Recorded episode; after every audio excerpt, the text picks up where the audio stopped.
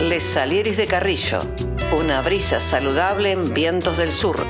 Nuestra trinchera se eleva, viento sur en primavera. Nuestra bandera es la salud, la salud. Escuchanos todos los martes de 20 a 21 horas y la repetición los miércoles de 11 a 12 horas por www.institutopatria.com.ar Radio. En Les Saliris de Carrillo, la editorial sobre políticas sanitarias, la columna de salud federal, entrevistas, música, la columna de humor, una brisa saludable en vientos del sur, la radio del Patria.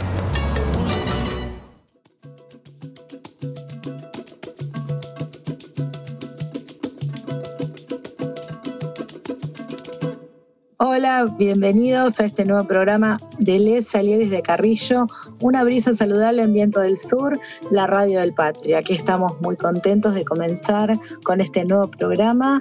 Hola Carlos, ¿cómo estás? Hola, muy bien Juana, hola a todos, muy contento de estar nuevamente en nuestro programa Les Salieres de Carrillo, como todos los martes a las 8 de la noche. Y bueno, para empezar esta semanita, ¿qué tal si empezamos con las efemérides que tuvimos durante toda la semana? Sí, la verdad que ha sido eh, eh, esta semana eh, bastante movida en cuanto a fechas, acontecimientos, sobre todo, bueno, uno que reunió a toda la gente en las redes sociales, en los barrios, recordando el 22 del 6 de 1986, 35 años del gol del siglo, el que hizo Maradona en el partido del Mundial 86 contra los ingleses. Y bueno, fue obviamente una mezcla de recuerdos, sobre todo el relato de Víctor Hugo Morales y ese famoso eh, nombre ¿no? que le pusimos a Diego Hermano Maradona como el barrilete cósmico. La verdad es que nos llenó de alegría eh, en un momento eh, tan difícil que seguimos viviendo en esta pandemia, pero tuvo muchísima repercusión y bueno, lo recordamos sin lugar a dudas con mucha, con mucha alegría y con mucha emoción. Sí, mientras escuchamos a las 16.09 sucedió eso ya hace bastante tiempo. Y lamentablemente ese mismo día se nos fue una persona, Horacio González, un tipo generoso. Es como yo lo puedo definir y lo quiero definir. Horacio González era sociólogo, escritor, fue el director de la Biblioteca Nacional durante años, un gran compañero, un intelectual que estaba siempre abierto para ayudar a todos, este, colaborar y disentir en algunas veces, pero ese era Horacio González.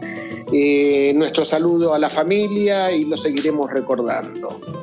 Sí, sin lugar a dudas me sumo al saludo y al acompañamiento de su compañera y de toda la familia, obviamente, que ha perdido a este compañero y obviamente, como decimos, un imprescindible.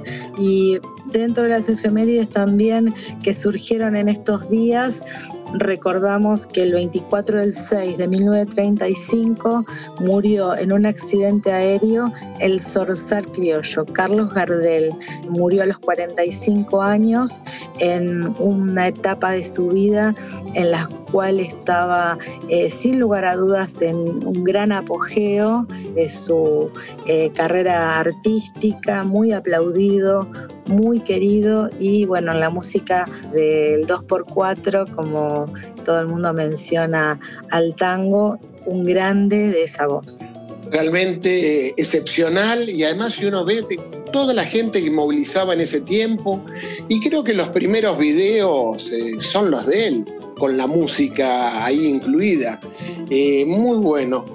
Y un 25 de junio, pero de 1907, nació Enrique Pillón Rivière, un médico psiquiatra, fue acá fundador de la Asociación Psicoanalítica Argentina, si bien nació en Ginebra, después se radicó acá en Buenos Aires, eh, y creó la Escuela de Psicología Social.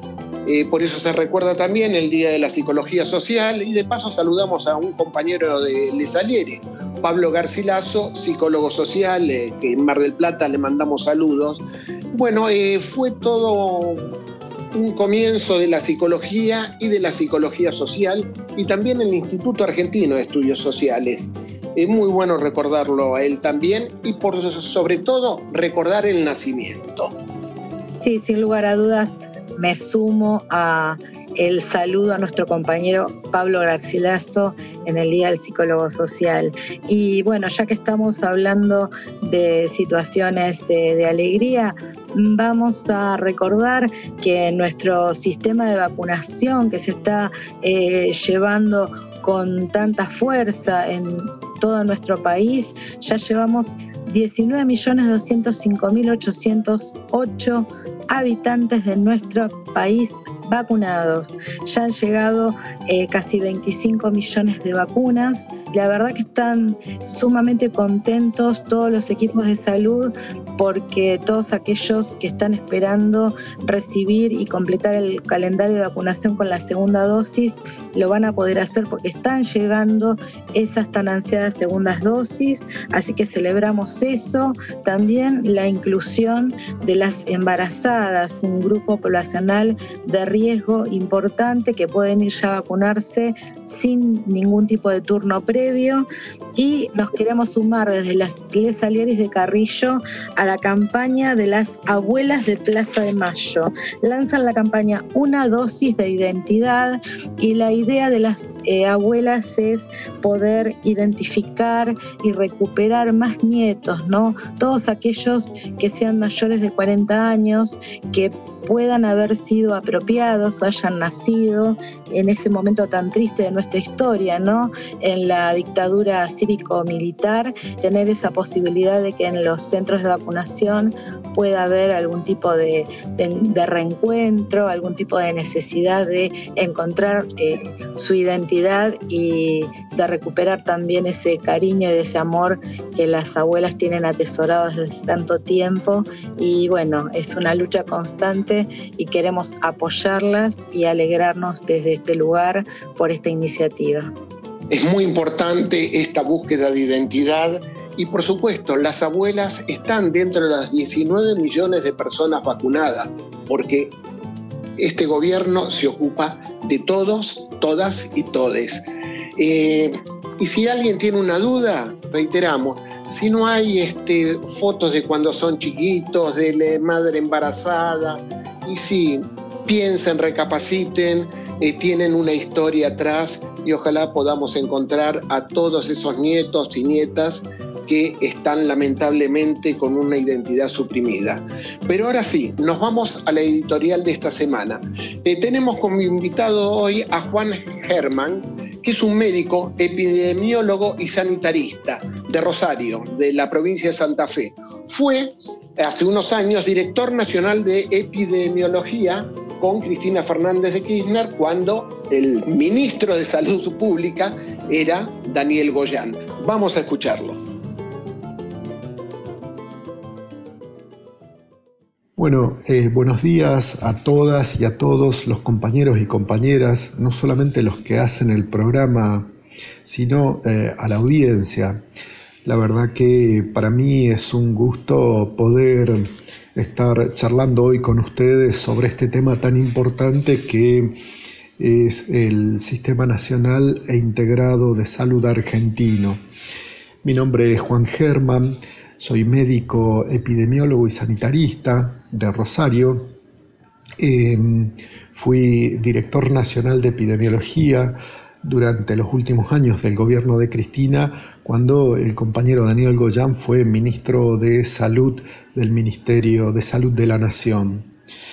Em, y también formó parte del Frente Ciudadano por la Salud de Rosario. Bien, más precisamente en nuestro espacio, tanto nacional con el compañero Daniel y muchos otros compañeros, como con los compañeros de Rosario, compañeros y compañeras de Rosario, desde hace tiempo venimos planteando y pensando eh, en la necesidad de avanzar en un sistema nacional e integrado de, salud. Eh, creemos eh, que también la emergencia de coronavirus, ha puesto en el tapete la urgencia de avanzar en esto. Como bien lo dice la compañera Cristina, ya lo dijo en diciembre del año pasado y lo volvió a repetir en estos días, la pandemia nos obligó a articular, a integrarnos eh, a las patadas, ¿no? Eh, la realidad nos obligó a integrarnos. Eh, entonces, creo que, y sostenemos que esta integración debe ser pensada hacia adelante justamente de una manera más planificada. Nosotros sostenemos que el sistema de salud argentino es un sistema eh, sumamente fragmentado, que segmenta la población eh, y que, digo, reconocemos que eh, nuestro pueblo vive en situaciones de una desigualdad social importante en función de dónde se vive, qué provincia o qué municipio, en función de si se tiene trabajo o no, al grupo etario que que, al que se pertenece, digo como que hay em, ya una situación social de base que genera desigualdad. Bueno, nuestro sistema de salud eh, tan fragmentado eh, reproduce en alguna medida esa desigualdad eh, social.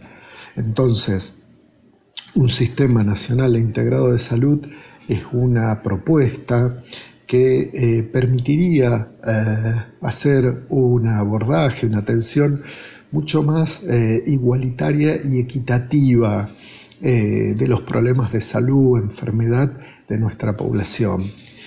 nosotros sostenemos de que no es, es inadmisible en un país donde hay recursos sanitarios importantes, quizás habría que aumentarlos, pero bueno, digo, con lo que hay, no poder eh, trabajar eh, para ofrecer una atención eh, más igualitaria y equitativa a toda la población.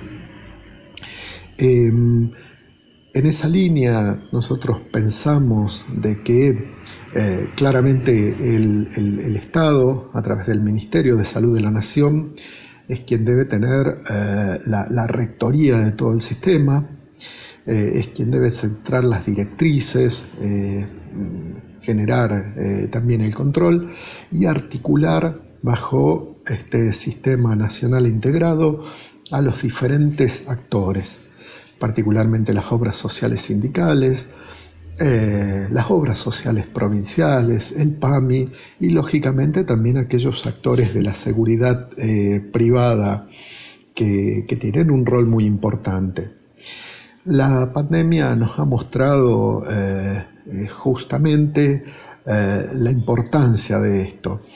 En un contexto en donde se reconoce que hay recursos claramente difíciles de conseguir por la gran demanda a nivel nacional y, e internacional. Estamos hablando de vacunas, insumos, equipos de protección, Em, respiradores, eh, medicinas, etcétera, etcétera, em, que eh, la intervención, en este caso del Ministerio de Salud de la Nación, proveyendo, adquiriendo estos productos y distribuyéndolo en función de las necesidades y reforzando en aquellos eh, subsistemas que pueden atender a los problemas de la población, ha sido una estrategia eh, correcta, adecuada, que en gran medida marca eh, por dónde hay que, hay que avanzar.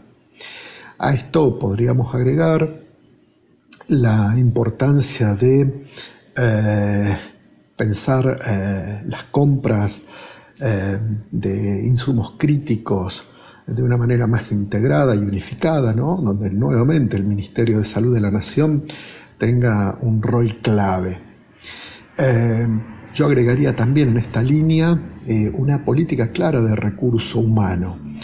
Eh, si pensamos en un sistema integral eh, de salud con un fuerte desarrollo en la atención primaria, es importante poder pensar justamente qué tipo de recursos humanos necesitamos, qué tipo de, profesionales, ¿no? en donde no solamente son claves los recursos humanos en este caso para las terapias, como quedó evidenciado en la pandemia, eh, sino también eh, recurso humano eh, ya sea médicos, enfermeros, trabajadores sociales, etcétera, etcétera, para desarrollar una estrategia de atención primaria justamente que sea integral, donde cada una y cada uno de los ciudadanos tenga su equipo de referencia, etcétera, etcétera.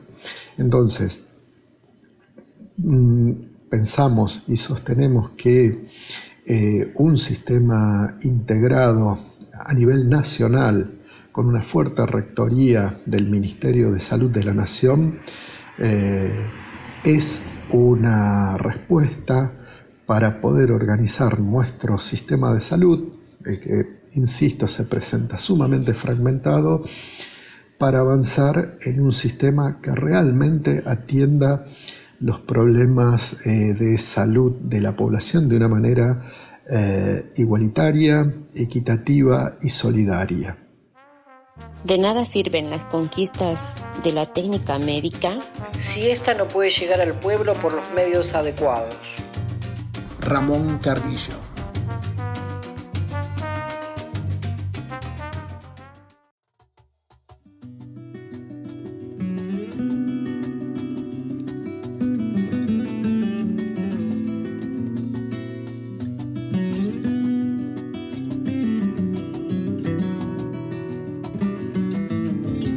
Bueno, hemos escuchado eh, el editorial del doctor Juan Germán, que nos ha hablado del Sistema Nacional Integrado de Salud Argentino.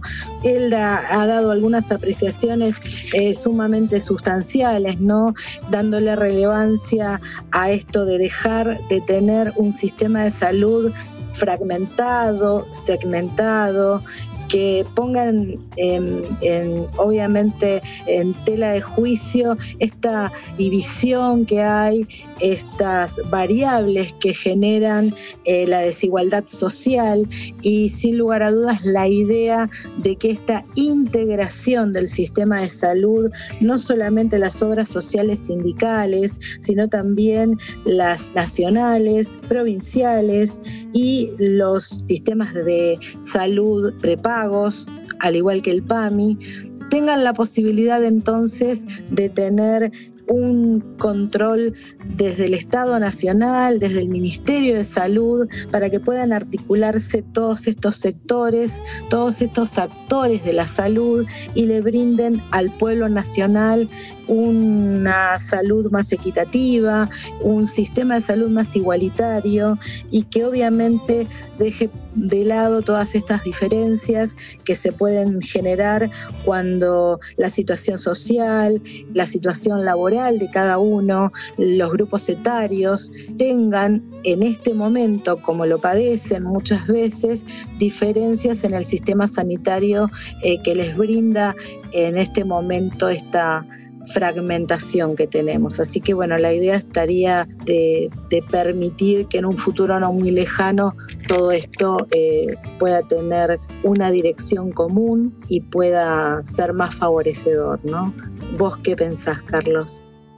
Eh, ha sido muy claro, Juan Germán, y sobre todo con esto que nos enfrenta hoy en día, que es la pandemia, dice que nos encuentra con una nueva realidad, ¿no? Y que es el Estado quien tiene que tener una rectoría y bastante fuerte. Y algo muy interesante que vos también estabas nombrando, habla de una política clara de recursos humanos. Se pregunta qué tipo de profesionales necesitamos. Y esto nos daría el lugar hacia dónde va dirigido el SNISA. Y como él dice, termina diciendo, ¿no? Eh, lo que pasa hoy en día es eh, reproduce nuestras desigualdades sociales y el EFISA que permitiría una mayor equidad, que es a lo que queremos llegar, lograr una equidad, una salud para todos, todas y todes. Bueno, vamos a escuchar ahora nuestra columna. Allí eh, vamos a tener la posibilidad de que la licenciada en psicología Nora Lomber nos eh, hable de la TAMDOS. Eh, Nora Lomber vamos a recordar entonces, es licenciada en psicología, psicoanalista y coordinadora regional de salud mental de la región sanitaria 10.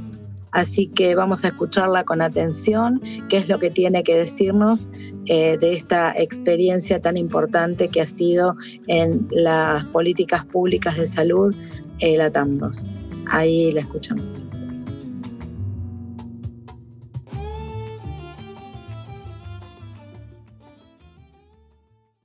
Hola, buenas. Mi nombre es Nora Lomberg y en este rato quería contarles un poco mi pasaje por los equipos ATAMDOS allá por 1988, un programa de atención ambulatoria y domiciliaria puesta en marcha, puesto en marcha en la provincia de Buenos Aires, eh, cuando Floreal Ferrara era ministro de Salud. Eh, los objetivos generales de ese programa eran el mejoramiento del nivel de salud de la población y la extensión de la cobertura de atención de la salud, así como el accional descentralizado y autónomo y la participación popular como un, componente intrínseco de la práctica político-sanitaria. Eh, nosotros eh, fuimos convocados eh, para conformar equipos interdisciplinarios que abarcaban, digamos que tenían una población de referencia de 300 familias. Los equipos estaban conformados por psicólogos, trabajadores sociales, médicos generales, enfermeros, odontólogos y también em, una mucama y un sereno. Eh, la idea era que estos equipos, eh, junto con también, este, en general solía haber dos equipos en, en una misma unidad sanitaria para abarcar 600 familias, digamos, que fue nuestro caso. La idea es que estos equipos pudieran este, tener un desarrollo eh, comunitario y asistencial, ¿no? Este, entonces, desde, desde su cuestión más inicial, el ATAMDOS eh, tenía que ver con la comunidad. Nosotros teníamos que hacer, ni bien llegábamos al barrio, un censo, y en ese censo ir casa por casa, conocer a las familias, conocer su situación, a nosotros nos tocó en un barrio muy humilde que se llama Las Torres, en Merlo, en Pontevedra, y nunca habían tenido una unidad sanitaria ni un equipo de salud. De hecho, cuando llegamos, la unidad sanitaria aún no existía y teníamos que atender en una capilla o en un móvil. Eh, encontramos un elevado porcentaje de la población sin accesibilidad adecuada a los servicios de salud, altos índices de mortalidad prevenibles, el nivel hospitalario estaba saturado, pero no había un desarrollo eh, territorial de la atención primaria. También los recursos no estaban bien distribuidos, entonces por ahí había mucho pediatra en el hospital y nada en las unidades sanitarias. Eh, la atención era prácticamente despersonalizada, eh, no, no había un, seguimiento, nuestro trabajo era hacer un seguimiento de cada familia, de cada persona, y eso se empezó a notar, digamos, eh, llamar a las personas por su nombre, tener una historia clínica, eh, la, asistencia dejó de ser fragmentada porque nosotros trabajábamos en un equipo interdisciplinario, teníamos reuniones de equipo, entonces, es, todo ese espacio eh, se fue plasmando a la comunidad con, digamos, si, si salíamos a las casas íbamos de a dos o de a tres y eso lo hacíamos todas las mañanas. Y hacíamos el censo y entrábamos a las casas, charlábamos con la gente. Y de esa manera pudimos empezar a programar campañas, campañas de prevención, eh, después eh, teníamos que hacer, porque estaba protocolizado así, una asamblea para conversar con los vecinos cuáles eran los, los problemas más importantes, cuáles eran los problemas de salud que percibían. Y eso fue muy interesante porque la gente, este, bueno, como podía, definía el concepto de salud este, desde la inexistencia de recursos y poco a poco fuimos llegando a que la idea de la salud también es lucha, también implica un, un trabajo más comunitario, más solidario. Así que bueno, nosotros empezamos a armar grupos de mujeres, grupos de familias y cada vez la solidaridad y el encuentro con, con las otras personas se fue haciendo eh, más cotidiano, se llegó a conformar un, un consejo de salud, digamos, una comisión de salud que, digamos, con vecinas y vecinos interesados, y ellos mismos eh, concurrían después a la Secretaría de Salud del municipio a exigir las cosas que faltaban, los medicamentos, las cuestiones de infraestructura. Así que, en fin, el ATAMDOS fue, entiendo yo, uno de los últimos programas de atención primaria de la salud con esta idea de un equipo integral, de un equipo que, que aborda este, los problemas de salud desde esta concepción de Floreal, de la lucha, de la lucha por este, por, por una justicia social también atravesada por la salud. Y bueno, y quedó una marca en el barrio, ¿no? El, programa poco a poco se fue diluyendo porque, bueno, a Floreal le, piden la renuncia, él tiene que renunciar por, porque, bueno, este, su, política sanitaria era, iba al hueso, digamos, y eso cuestionó muchos poderes, muchas cuestiones que, después no se pudieron sostener, pero nosotros seguimos, seguimos en los barrios varios de los, este, de los equipos y logramos conformar espacios comunitarios y, y conciencia de que la salud es colectiva. Así que bueno, este es un pequeño resumen y vaya también como homenaje a todos los que trabajamos en esa unidad sanitaria Las Torres, eh, que hoy estamos en distintos lugares y programas de salud. Y bueno, por supuesto, el, ministro de Salud de la provincia era nuestro compañero, así que también es un orgullo poder tener a alguien como, como Daniel eh, conduciendo los destinos de, de la salud en la provincia de Buenos Aires. Frente a las enfermedades que genera la miseria, frente a la tristeza, la angustia y el infortunio social de los pueblos, los microbios, como causas de enfermedad, son unas pobres causas. Ramón Carrillo.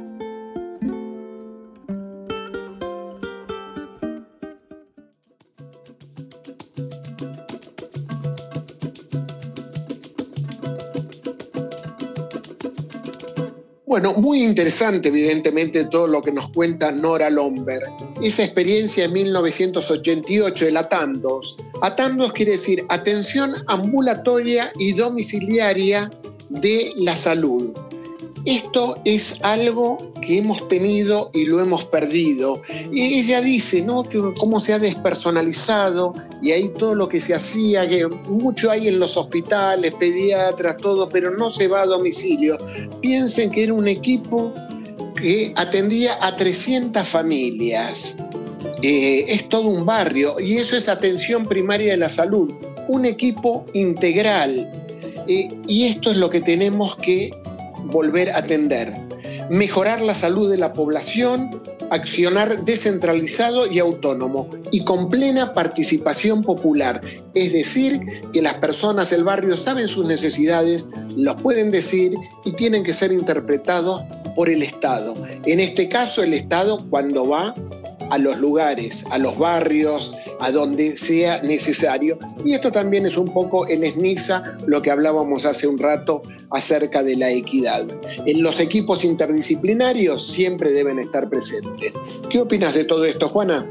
Sí, sin lugar a dudas. La verdad que esto de la TAM2 es algo que eh, uno lo mira así con el paso del tiempo y en este momento yo creo que es un proyecto, ¿no? Para volver a retomar. Hay eh, mucho, obviamente, que, que podemos mirar, poner en práctica, ver, obviamente, ¿para qué estamos en un centro de salud? O sea, eh, ¿nos quedamos dentro del centro o salimos a ver a la gente, a caminar los barrios, como lo han hecho en este, en este sistema? ¿Cómo se puede obviamente empoderar a la población con todos aquellos saberes que necesitan para promover la salud, para promocionar la salud también? Y obviamente eh, intercambiar saberes populares, porque también los equipos de salud pueden aprender de todos aquellos de todas aquellas situaciones que eh, el pueblo puede obviamente brindar de ida y vuelta ¿no? en, estas, eh, en estas epopeyas ¿no? de los derechos humanos, la justicia social, tener en cuenta también que la salud tiene que ser para todas, todos y todes igualitaria y equitativa. Y es un modelo, es un modelo de transformación que tenemos que rescatar y tenemos que tener un trabajo importante desde la, desde la salud con una escucha activa, tenemos que construir proyectos colectivos eh, para que nos dé fuerza y tengamos una perspectiva más importante a la hora de hablar de salud para todas, todos y todes. Es decir, tenemos que ganar la calle y en este sentido de salud, mucho más. Y ahora vamos a pasar a nuestro primer tema musical. Esta vez va a ser con un tucumano, Luis Gómez Sala, que va a interpretar el carnavalito del duende de su álbum Teta. Vamos a escucharlo.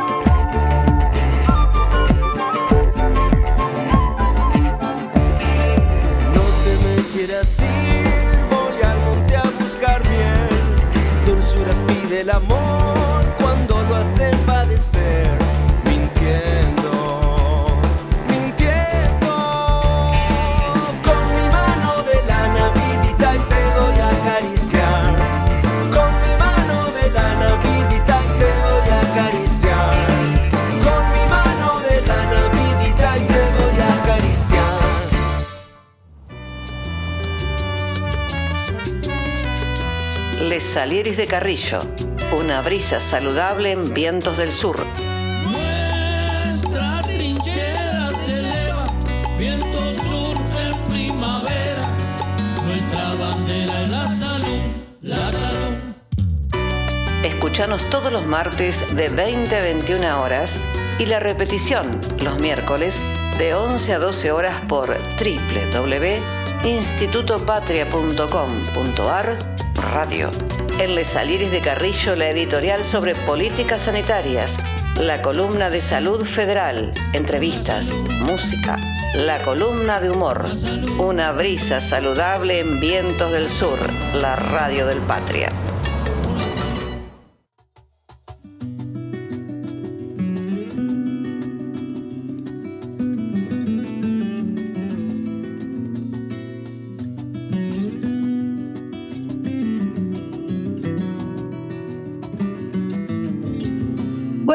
Verdad que muy contentos después de haber escuchado este tema de Luis eh, Gómez Salas, este tucumano, eh, la verdad que tan virtuoso con estos contenidos musicales rockeros, con alternativa regional, la verdad que muy interesante, muy, muy lindo e interesante el tema y espero que les haya gustado a todos, todas y todes como nos ha parecido a nosotros. Y bueno, vamos a seguir con nuestro programa. Carlos, ¿qué te parece? Sí, y como decía Luis Gómez Salas, no te me quieras ir, no se vayan porque continúa el programa. Ahora vamos a nuestra columna de salud federal que está realizada por nuestros compañeros Ana Vera Mate Pérez, Alfonsina Fernández, Mónica Melman y Pablo Garcilaso. Hoy vamos a hablar de la promoción de salud y alimentos en casa. La primera parte, yo diría huerta familiar. Vamos a escucharlos. Salud Federal. Voces a lo largo y ancho del país por el derecho a la salud, la participación popular y la soberanía sanitaria. Salud, Salud Federal. Federal.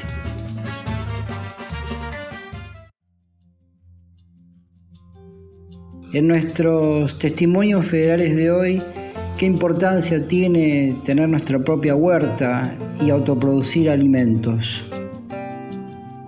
René Chocobar, Río Seco, Tucumán. Creo que cultivar tus, propias, este, tus propios alimentos no solo es importante desde lo económico, que vendría a ser casi como de segunda instancia, lo económico. La importancia es tener tus propios alimentos, saber que lo podés hacer, que son saludables, que requieren tu cuidado que necesitan de tu interés por la huerta. Eh, las huertas orgánicas, familiares y todas estas eh, son en función de, muchos marcos teóricos, pero lo más importante es el crear un hábito en las familias y poder este, transmitirlos a, otras, a las generaciones más jóvenes que por ahí eh, tienen ciertas limitaciones en el valor de lo que es la huerta y la producción de tus propios alimentos tener una huerta familiar este, organizada, que requiera un tiempo eh, de, familia, eh, tiene que ver con, una actividad desde el orden de los afectos y, de responsabilidades. Eh, sí, qué sé yo, hay muchos rincones que se pueden hacer sin llegar a ser huerta este, totalmente familiar, son los rincones de, las de las aromáticas, de las verduras rápidas que sirven para para ensaladas, eh, las que se reponen durante todo el año, pero bueno, son partes más técnicas que eso este, requiere de un calendario de siembra y, cantidad de terreno que uno pueda tener. Hay huertas en macetas y son a veces suficientes. Hola, ¿qué tal? Mi nombre es Liliana, vivo en la provincia de Salta y es muy importante para mí cultivar mi propia verdura, primero porque me recuerda a mi infancia, mi madre tenía huerta y yo comía directamente de los alimentos de la huerta y los frutales también. Y hasta que no tuve huerta en casa, no recordé los sabores verdaderos, los aromas, los perfumes de las de los frutos y los sabores verdaderos de, de las hortalizas, de los tomates, de, de las acelgas, de, de todo, ¿no? Hasta de un rabanito y me di cuenta cuánto había cambiado la agricultura que yo consumía, que compraba en un supermercado o en una verdulería. Entonces, este, percatándome de los agrotóxicos y de, del mal que hacen los, los pesticidas en el campo eh, que producen nuestros alimentos, encontré el valor verdadero de la alimentación y, y la forma de volver a tener salud mi cuerpo. Y en esta época que es tan importante volver a tener salud e inmunidad, eh, creo que es fundamental y por eso lo sigo practicando y voy ampliando la huerta y voy por más. Muchas gracias por tratar estos temas de suma importancia y les mando un saludo a todos. Hola, mm, un saludo enorme para todos.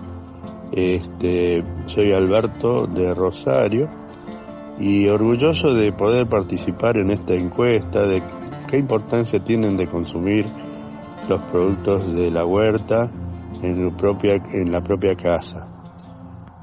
A todo esto, en, hace rato, mucho rato, muchos años, el ser humano viene siendo contaminado con muchas, con muchos agroquímicos, muchos pesticidas, muchas sustancias tóxicas que hoy prevalecen y cada vez es más la cantidad de personas enfermas.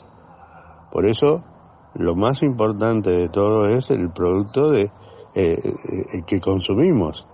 O sea, la gente está tomando conciencia de qué importante que es poder cultivar algún pedacito en su casa, alguna maceta, algún cajón, algún, en balcones, en donde sea, de poder participar de, sus propios alimentos. ¿Qué quiero decir con esto? Actualmente la medicina lamentablemente ya casi no tiene, no tiene solución para las enfermedades y cada vez son más agresivas, cada vez los, los, las sustancias que agregan en los campos son mucho más fuertes porque los insectos invaden y entonces todo eso y, la, y el agotamiento de los suelos también se ve necesitado usar fertilizantes. O sea, todo esto hace de que el ser humano sea una bomba caminante, digamos, de, de toxinas. Entonces, por eso, lo que más interesa es poder cultivar los propios alimentos en su propio hogar, sabiendo que es una cosita sana y más la gran necesidad de consumir estos productos sanos. Bueno, un saludo enorme para todos y adelante con esta encuesta que es importantísima a nivel nacional. Adiós, un gusto enorme. Chau, chau. Lucrecia Felisa Flores de San Salvador de Jujuy. Cultivar nuestras propias verduras y frutas eh, nos trae múltiples beneficios. No quiero agotar todos, eh, pero por ejemplo, eh, conocer el proceso de producción de las verduras y frutas, desde que se planta la semilla hasta el tiempo que se cosecha, la tierra, el agua que se usa para el riego, las manos por las que pasan, eh, sin duda aportan un beneficio a nuestra salud que puede notarse a largo plazo. También, por supuesto, los beneficios económicos.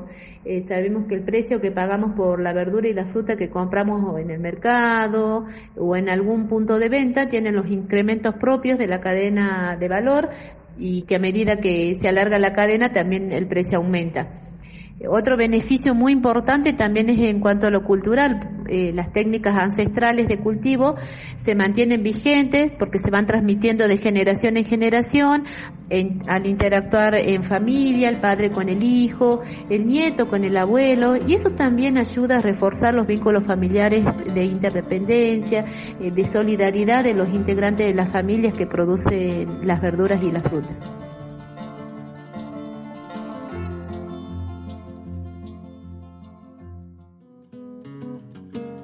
Los problemas de la medicina como rama del Estado no pueden resolverse si la política sanitaria no está respaldada por una política social.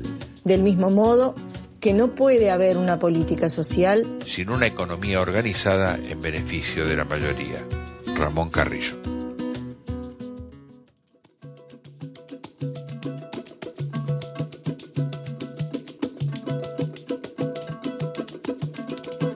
Bueno, siguiendo con, obviamente, con, con el tema tan, tan importante que habíamos tocado en el programa anterior sobre eh, comer de forma saludable, los agrotóxicos y demás, aquí estamos adentrándonos en un tema también que tiene que ver con todo eso eh, que habíamos eh, hablado, ¿no? La huerta en casa, ¿Quién no recuerda tal vez haber comido algún cultivo familiar de parte de nuestros padres o de nuestros tíos o de algún vecino que ha cultivado algo con tanto cariño y lo ha compartido? Más allá de la economía familiar y de obviamente tener esa posibilidad de comer algo cultivado por nuestras manos, yo recuerdo en particular, no, no he tenido tanta satisfacción en comer un tomate como aquel que mi papá cultivaba con tanto amor para nosotros y lo compartía en nuestra mesa. Así que yo creo que ese es lo fuerte ¿no? de todo esto de la, de la huerta en casa, el compartir con solidaridad, con amor y tener en cuenta que todo aquello que hacen en las casas para sembrar y para eh, cosechar es también la necesidad de traspasar ese saber de generación en generación y poder eh, hacer llegar a todas esas generaciones futuras ese amor con el que uno cultiva determinada planta. ¿Vos qué pensás, Carlos? Bueno, en primer lugar, no vamos a entrar en una cuestión edípica de tu recuerdo de los tomates, pero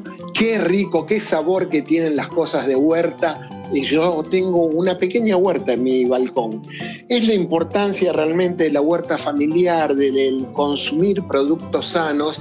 Y recuerdo hace muchos años que había un proyecto de arraigo de las personas, lo que hoy acá llaman barrios, pero que siguen siendo las villas, villas miserias lamentablemente, donde se buscaba que tengan un terreno para tener su huerta, eh, lo que traen de su lugar de su provincia, eh, poder tener, y por supuesto bajaríamos los costos eh, de la comida, sería más saludable. Así que le agradecemos a estos cuatro entrevistados que colaboraron en nuestra columna de salud federal. Eh, René de Río Seco, Tucumán, Liliana de Salta, Alberto de Rosario en la provincia de Santa Fe y Lucrecia de San Salvador de Jujuy. Y ahora un poco de humor Sí, por supuesto, pasamos a la columna infaltable de humor de Rudy, eh, nuestro ingenioso humorista, que vamos a ver qué nos depara con estas guerras del siglo XXI. Así que vayamos a escucharlo con mucha atención.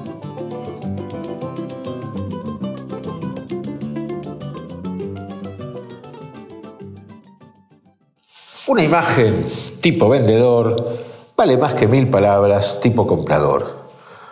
Cuarenteñeros, cuarenteñeritos, itas e ites, sujetos deseantes y predicados deseados, personas nunca eternadas para ningún Oscar a la mejor mentira en idioma extranjero, amigos del ajeno y no de lo ajeno, militantes en el contenido más que en la forma, referentes necesarios de salvemos los 45 millones de vidas, sus sueños y sus esperanzas, creyentes, aunque un poco escépticos, en que es la cooperación entre las personas lo que nos puede salvar. ¿De qué? De lo que necesitemos ser salvados. Es con todos ustedes, es con todos nosotros. Porque estamos viviendo guerras, rarísimas guerras, extrañas guerras, las guerras del siglo XXI. La gente pelea en esas guerras sin saberlo y muchas veces es tomada prisionera sin saber por quién, ni por qué, ni siquiera dónde. Voy a tratar de ser claro, donde es difícil serlo, y enumerar algunas de esas guerras. Lo real versus lo virtual, los hechos concretos versus las fake news, el deseo versus el marketing, la prensa enfermónica versus la libertad de prensa, la libertad de mercado versus la libertad a secas, la democracia en tanto libre empresa versus la democracia en tanto equidad entre las personas, los colectivos, o sea, proyectos comunes versus los conectivos, o sea, odios comunes, narcisismos comunes, obsesiones comunes, fobias comunes, histerias comunes, miedos comunes. La imaginación al poder versus el poder que controla la imaginación. La biología, hacer, comer, respirar, sexo, abrazos, risa, versus la matrix, el como sí, el visage de todo eso. Quien vio la película Matrix sabe de qué estoy hablando. Y quien no la haya visto, véala antes de que ella lo vea usted. Y así podría seguir horas y horas enumerando guerras, algunas de ellas fantasiadas pero existentes.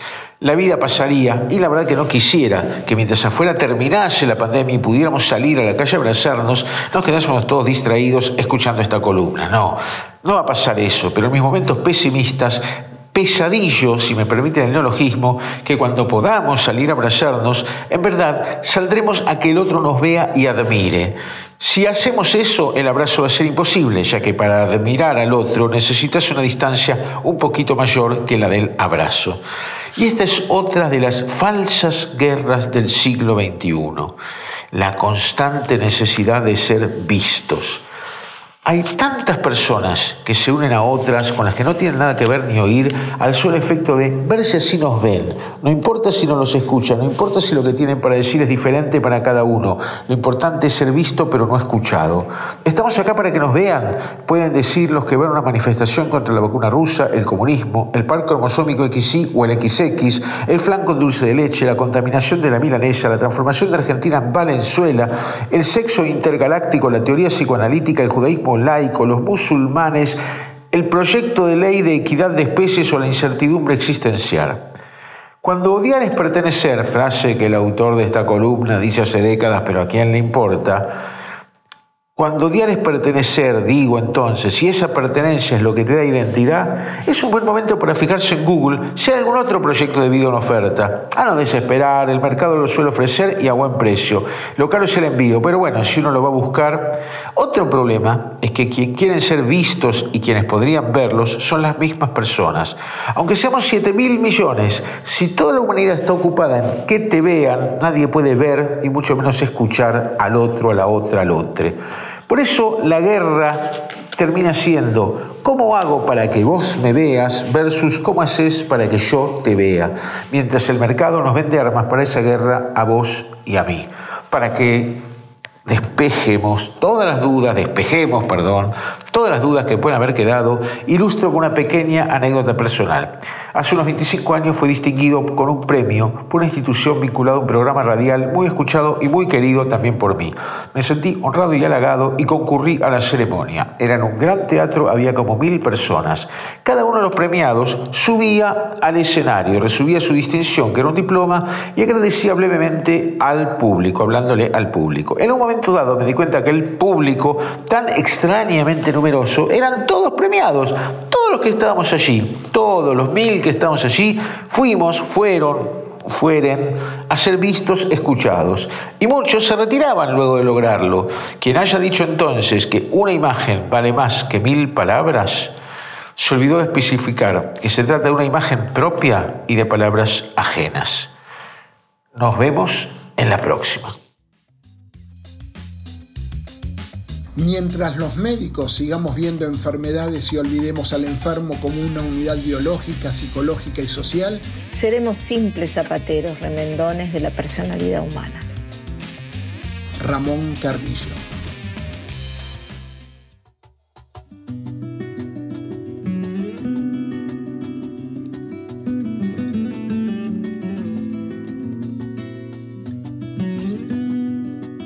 Como siempre, Rudy, muy pero muy bueno. Estas guerras del siglo XXI. Y guerras que existen, pero dice guerras fantasiadas, pero existentes. Es realmente lo que le pasa a mucha gente, ¿no? Y la importancia que dice que cada uno tiene la necesidad de ser visto, pero no de ser escuchado. Y esto cuando vemos que se están filmando, no importa de qué se habla, la imaginación al poder versus el poder que controla la imaginación. ¿Tendrá algo que ver con los medios hegemónicos? Como siempre, el odiar es pertenecer. Y eso me hace recordar a cierta tarjeta, ¿no? El pertenecer. Acá usamos el odiar mucho, lamentablemente. Como siempre, Rudy, con su humor, pero habla de la realidad. Si lo quieren seguir escuchando a Rudy, ya saben, RS Positivo en YouTube, el canal donde está Con Alejandro Sanz. Y les doy una pequeña perlita que mandó él. Hay empresarios que proponen salarios racionales, una ración de pan, una ración de arroz, una ración de verduras. Eh, esos son nuestros empresarios. Sí, la verdad que el humor de Rudy siempre que nos hace pensar, nos hace reflexionar, es sumamente novedoso esta forma de, hacer este humor tan genial, ¿no? Cuando dice eh, eso de que todas las personas están saliendo para que los miren, para que los vean, pero sin obviamente prestarle atención al resto. La verdad que da para pensar. Pero bueno, es genial el humor de Rudy y ya que estamos con todas estas, eh, estas genialidades, ¿no?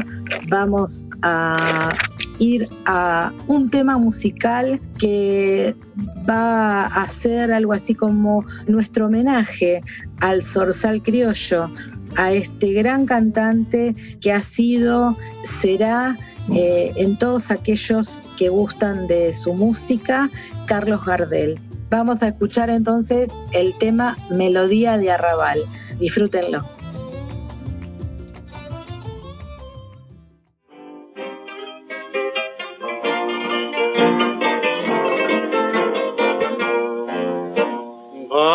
Barrio plateado por la luna, humor de milonga, es toda tu fortuna. Hay un cuello que resonga en la cortada mi tonga, mientras que una pebeta linda como una flor, espera coqueta bajo la quieta luz de un farol. Barrio, barrio, que tenés el alma inquieta de un gorrión sentimental Pena, ruego, es todo el barrio manejo, melodía de arrabal. Viejo barrio, perdona si al evocarte se me pierda un lagrimón que al rodar en tu pedrao es un beso prolongado que te da mi corazón una de taitas y cantores, de broncas y entreveros de todos mis amores. En tus muros con mi acero, yo grabé nombres que quiero. Rosa, la milonguita, era rubia amargo. Y la primer cita la paicarrita me dio su amor. Barrio, barrio, que tenés el alma inquieta de un gorrión sentimental. Pena, ruego, es todo el barrio manevo, melodía de arrabal. Viejo barrio, Perdona si al evocarte se me pierda un lagrimón que al rodar en tu empedrado es un beso prolongado que te da mi corazón.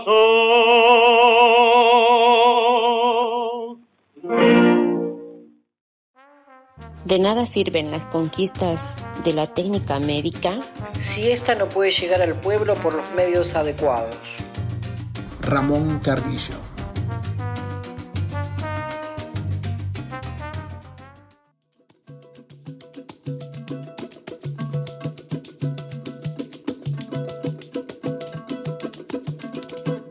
Bueno, y habría que decir, como se dice siempre, cada día canta mejor. Y como decías vos, Juana, yo lo disfruté bastante y recordé que esta canción, Melodía de Raval, mi papá la cantaba muy seguido porque le encantaba el tango, es más, a él le decían tango.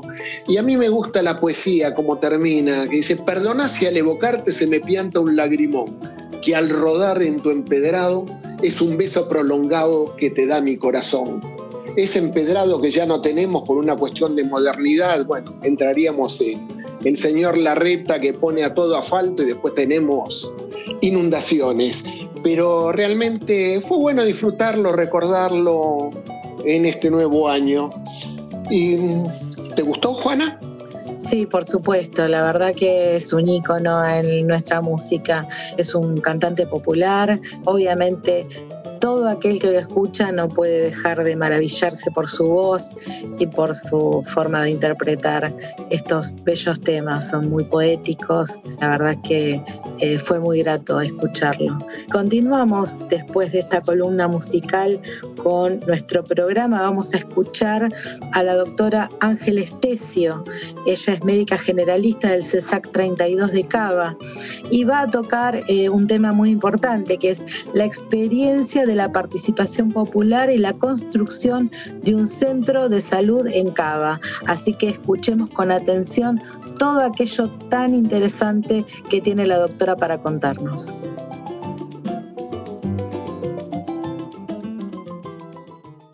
Está eh, con nosotros Ángeles Tecio, médica generalista del CESAC 32. Eh, y bueno, explica Ángeles, lo que es el CESAC, y bueno, y tu CESAC que es muy particular, y dónde está ubicado, ¿no? Eh, bueno, yo soy Ángeles Tecio, como dijo Mónica. El CESAC, la sigla significa Centro de Salud y Acción Comunitaria, que me parece que está bueno arrancar poniéndole el, significado. Está en la zona sur de la ciudad, Estoy, estamos justo en el límite entre Nueva Pompeya y Bajo Flores, a dos cuadras de la cancha de San Lorenzo.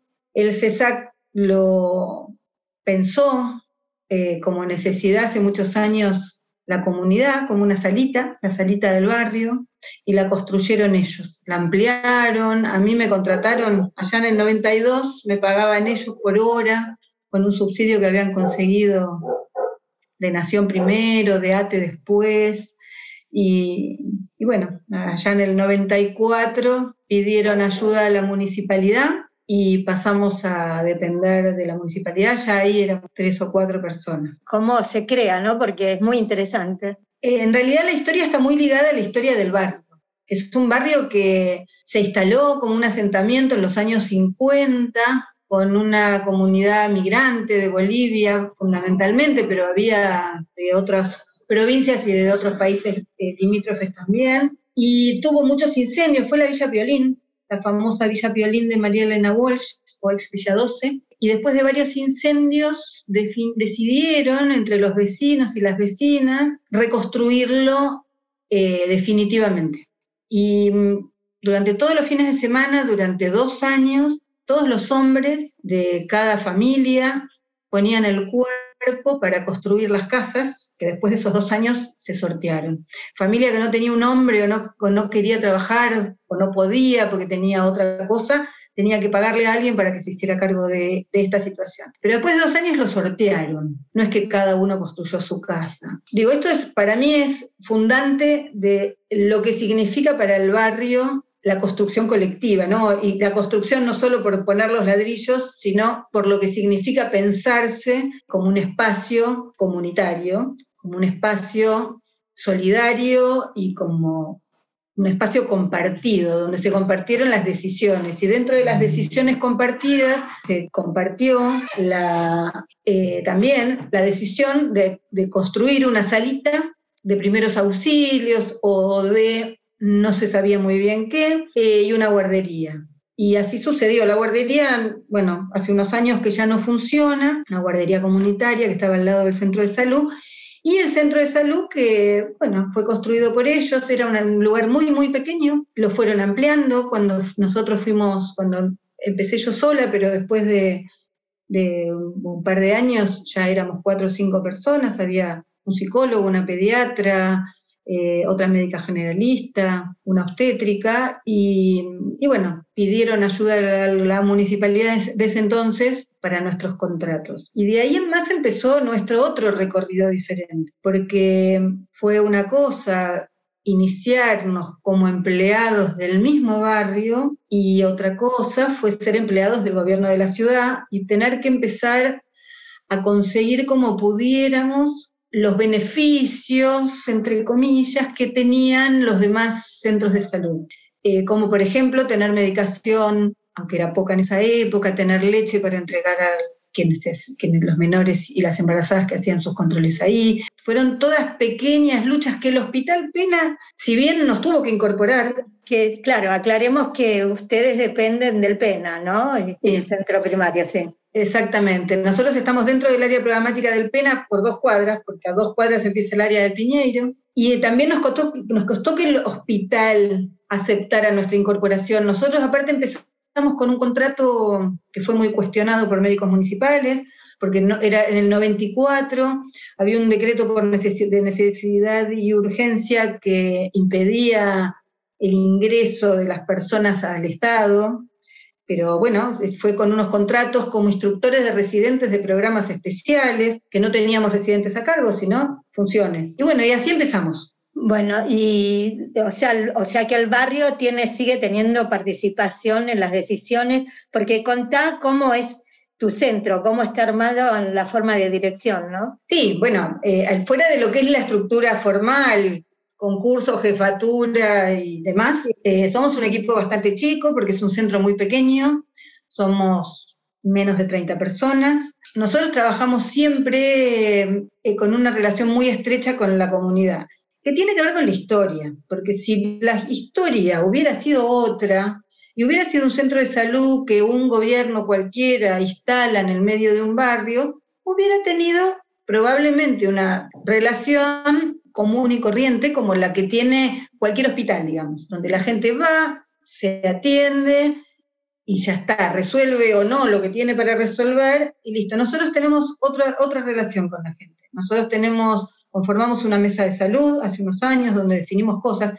En algún momento hasta hemos definido horarios para determinadas cosas, por ejemplo. Siempre dentro de nuestros horarios en este momento de la historia, porque bueno, eh, lamentablemente toda la gente, los trabajadores tienen que tener otros medios de subsistencia porque con un sueldo en general no alcanza, todo el mundo tiene sus otros trabajos y sus otros trabajos no nos permiten hacer cosas por fuera de nuestros horarios. Aunque hemos tenido muchas actividades algún que otro fin de semana, desde campaña de vacunación hasta un festival para ajustar juntar plata para hacer algo en particular para el centro de salud o para otra instancia del barrio. Pero sí, tenemos una relación muy, muy estrecha con todo lo que eso implica, porque una relación estrecha implica amores y, odios, o, no sé si tan, tan extremo, pero sí, yo digo, yo lo, lo, asemejo a una familia disfuncional, ¿no? Una familia con todos sus programemos todas las cosas, proyectemos juntos y por otro lado los palos en la rueda y, las, diferencias que, las diferencias que tenemos desde políticas, desde las distintas miradas respecto de la salud y cómo tiene que funcionar, las eternas discusiones que las hubo siempre en todos los espacios de creación de un centro de salud, como, bueno, ¿por qué un centro de salud no tiene una ambulancia en la puerta que te lleve rápidamente al hospital? Y tener que poner, explicar el por qué no no está pensado así si tenés a 20 cuadras el Hospital Pena o el Grierson o el Piñeiro, porque nosotros estamos más o menos a la misma distancia de los tres. Digo, ¿por qué no sería necesario si el SAME funcionara bien? En el mismo centro ustedes tienen una horizontalidad, ¿no? O sea, se deciden entre todos, que eso me pareció interesante. Y cuando te escuché en una charla, eh, lo relacioné con atando y con, o sea, o en su momento, ¿no? Es muy parecido, aparte estuve buscando páginas, es muy parecido. A ver, eh, contanos un poquitito eso, porque es interesante también esa postura de algo horizontal. Sí, si bien no tuve la, la oportunidad de trabajar en una TAMDOS, eh, sí tuve la oportunidad de conocer a Florial y admirarlo profundamente y leerlo, y creo en la horizontalidad en, en, en casi todos los aspectos. Digo, yo entiendo que alguien tiene que hacerse cargo y tomar la responsabilidad. Y bueno, yo tomo la responsabilidad del centro de salud, pero comparto con mis, con mis compañeras y compañeros de trabajo las decisiones que tomamos y a veces las compartimos, estas decisiones eh, las compartimos también con muchas personas de la comunidad. A veces tenemos que tomar decisiones por nuestra cuenta, pero la verdad es que yo eh, o sea, mi, mi postura es, eh, a mí la, la gestión verticalista eh, nunca me cerró en ningún aspecto. Creo que los generalistas en general tenemos una, mirada eh, más horizontal en cuanto a la forma de trabajo. Somos equipo de salud eh, y somos, todas y todas tenemos las mismas, las mismas posibilidades de ser escuchadas, escuchados y nada, de, plantear las ideas, de plantear los problemas. Eh, no importa si alguien tuvo la suerte de poder estudiar una carrera o no dentro del equipo. Y menos que menos que carrera. Eh, y ahora, actualmente, ediliciamente sé que estuvieron con problemas y ahora, ¿cómo está el centro en este momento, no? Ahora es un chiche de juguete porque es chiquitito, pero bueno, nos aloja. Eh, nosotros estuvimos 15 años peleando para una ampliación del centro de salud. El centro de salud, ya como te conté, lo construyó la gente, lo amplió la gente. En la gestión de Ibarra hubo un intento de una ampliación que requirió derrumbar, destruir una parte del centro de salud para hacer la ampliación y la empresa quebró, se fue, no sé qué sucedió con esa empresa, cambió la gestión y todos esos años, desde el 2007 que estuvo parada esa obra hasta el año pasado, estuvimos trabajando en un espacio mínimo, reconstruimos una parte de nosotros con la gente. Eso sí, fueron muchos fines de semana de, de trabajo de todo tipo, sea para juntar plata para poder construirlo o, para ir con el fratacho o con lo que cada uno pudiera aportar. Fue desde ustedes y no desde el gobierno de la ciudad, o sea, se tuvieron muchas limitaciones por lo que yo leí, hasta eh, tuvo que intervenir la justicia. Bueno, y sé que ahora están logrando, bueno, y también tienen muchos talleres de formación, ¿no? Y se tiene muy, al trabajar con la comunidad leí que tiene muchos talleres de, formación, porque es muy utilizada por el, por el barrio, la Sarita o el CESAC. Sí, la verdad que sí, es muy utilizado. A ver, talleres de formación no me gusta llamarlo porque en general los talleres son más horizontales.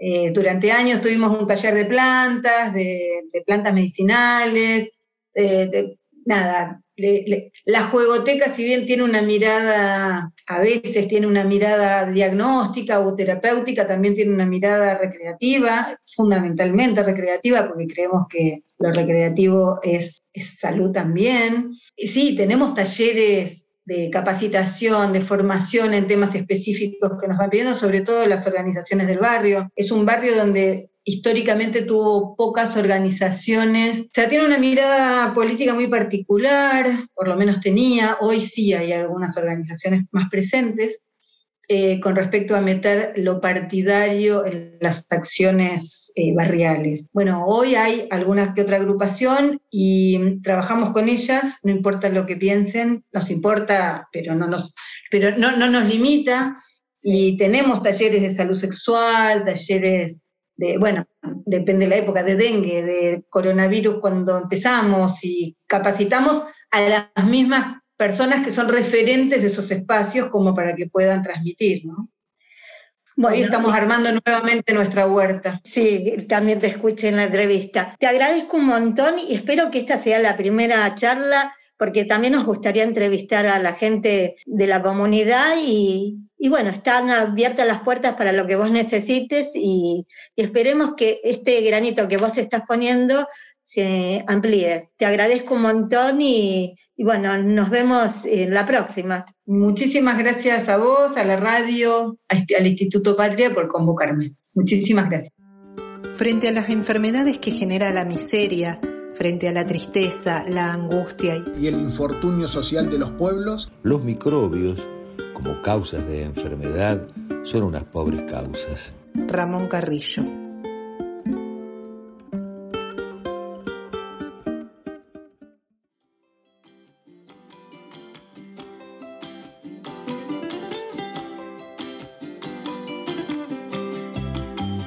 Bueno, la verdad que todo este relato de la doctora Ángel Estesio, esta historia, ¿no?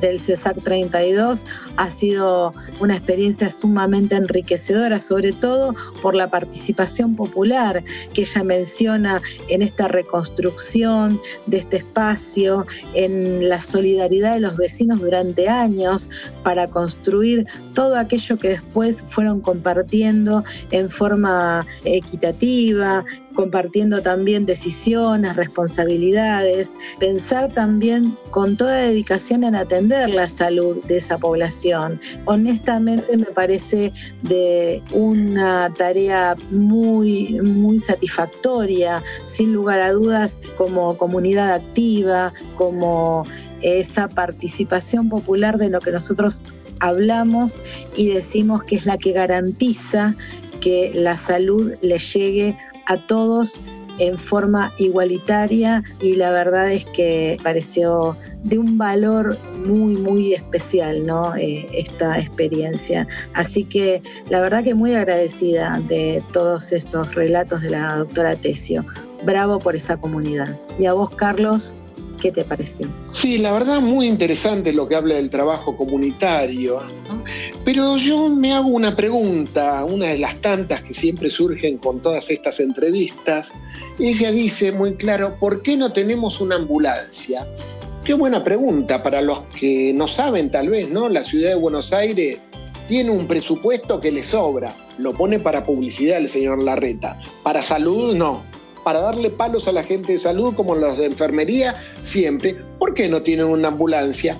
¿Por qué tiene que decir que los médicos municipales también se opusieron a que ingrese más gente? Y no podemos tener un buen servicio y en algún momento ella dice, hace una comparación con el Atando, habla de una horizontalidad, volvemos a lo mismo, la salud tiene que ser para todos e igualitaria el sur de la ciudad de Buenos Aires está lamentablemente abandonado por esta administración. Así que mucho más no podemos decir. Sí, podríamos decir mucho más, pero dejemos acá esto. Sí, seguro, Carlos. Y como vos decís, el tiempo es tirano. Entonces, como es muy tirano el tiempo, vamos con los agradecimientos. En primer lugar, a nuestra locutora que se encuentra en Mar del Plata, Nora Gómez, a nuestro dibujante y caricaturista Luis Finca, que ahí lo pueden encontrar en www.caricaturasenfiestas.com.ar y a quienes hicieron, compusieron y tocan nuestra cortina musical de Salieres de Carrillo, Son del Sur. También lo pueden escuchar en YouTube. Son del Sur en el canal de YouTube. Y ahora también vamos a presentar quiénes hacemos Les Salieres de Carrillo. En la conducción, Juana Badraco. Y Carlos Pereira. En la producción, Alfredo Mocoroa. Ana Vera Mate Pérez. Alfonsina Fernández. Mónica Melman. Pablo Garcilaso. Y Bruno Narváez. ¿Y qué tal si les recordamos a la audiencia nuestras redes sociales y por dónde se pueden comunicar? Sí, por supuesto, nos pueden seguir en nuestro Facebook, Les Salieris de Carrillo. Ahí obviamente pueden poner me gusta. Eh, próximamente van a tener a todos aquellos nuestros seguidores algunas sorpresas que estamos obviamente ideando y que vamos a poder compartir con todos y todas y todes. Y también eh, nos pueden seguir en nuestro canal de YouTube, Les Salieris de Carrillo, y en nuestra página lesalierisdecarrillo.com. Así que los esperamos para seguir compartiendo todas las editoriales, todas las notas, todos los trabajos y que puedan revivir nuestros programas. Hasta el próximo martes. Así que recuerden que pongan me gusta y van a entrar en algunos sorteos. Así que nos vemos el martes próximo a las 20 horas en Viento del Sur, la radio del Patria. Y si no nos pueden escuchar, los miércoles a las 11 de la mañana se repite el programa. Hasta la semana próxima.